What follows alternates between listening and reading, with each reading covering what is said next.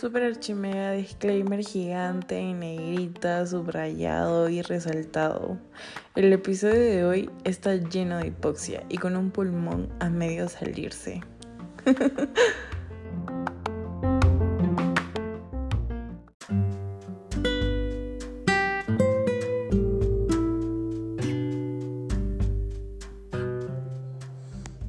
Tenía un guion escrito, pero siento que ese guion no representa en lo más mínimo cómo me siento hoy.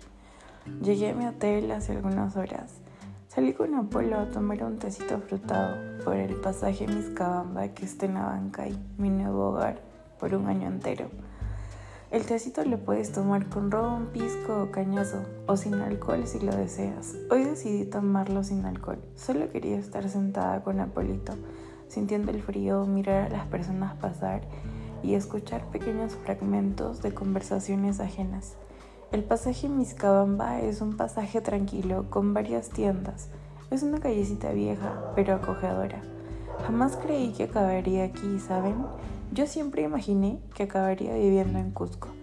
Yo imaginaba caminar por la placita de Cusco, tomando tepiteado en la calle del Boulevard yo me imaginaba caminando por la cuesta de San Blas o comprando tamalitos de la Antoñita de la calle de las Siete Culebras. Yo me imaginaba en cualquier otro lugar, menos en una mesita junto a Polo y un vaso de tecito frutado caliente. Y yo, yo siempre imagino los escenarios con mucho tiempo de anticipación. Imagino las posibles conversaciones, el clima, las calles, todo me ayuda con mi ansiedad.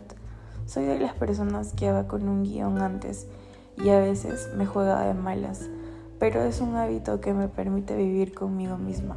Mi primera impresión de este lugar fue caótica, exasperante, agobiante.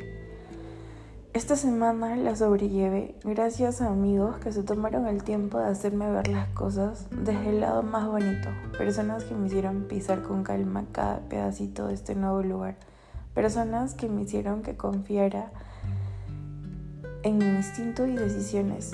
Y si pudiera viajar hasta hace una semana, le diría a la luz de ese entonces que cierre los ojos y disfrute del viento, del olor de su nuevo hogar, que abrace a Apolo tanto como pueda y sobre todo que disfrute del proceso de la mudanza a su 100%, que será la única vez que vivirá esta semana. Si pudiera, quisiera abrazarme tanto y tan fuerte que las voces externas se apaguen. Quisiera sacar mis lágrimas y decirme, hey, se vienen mejores días. Pero estoy aquí, disfrutando de lleno mi segunda primera vez aquí, llorando mientras pienso en este guion y lo bien que me hace estar aquí con Apolo, lo bien que me hace sentir el frío, lo mucho que me gusta vivir sola, lo mucho que aprecio aprender a sostener mi ansiedad con las dos manos y darme un empujoncito. Amo mucho estar aquí conmigo, amo caminar lento y pausado. Poco a poco recobro el aire, me aclimato y mis emociones también. Se reblandecen y dejan de pelear consigo mismos para no sentir. Y hoy me permito desesperarme, reírme y llorar. Y llorarme. Hoy entiendo que quienes me acompañan me toman de la mano y me dejan correr o caminar despacio. Apolo se sube a mi cama, lo miro y solo puedo pensar en que ambos nos cuidemos tanto como podemos y que amo que esté aquí y que estoy feliz de confiar en mi instinto y mis decisiones. Ser un año con nuevas plantas y por ende con un nuevo hogar en construcción. Y yo siempre ando armando casitas para llenarlas de mí. Así que luego de haber vivido una semana caótica, y aún así haber sobrevivido ella, les digo que nunca dejen de darse una segunda oportunidad. Yo me moví de ventana y el sol cae bonito por aquí.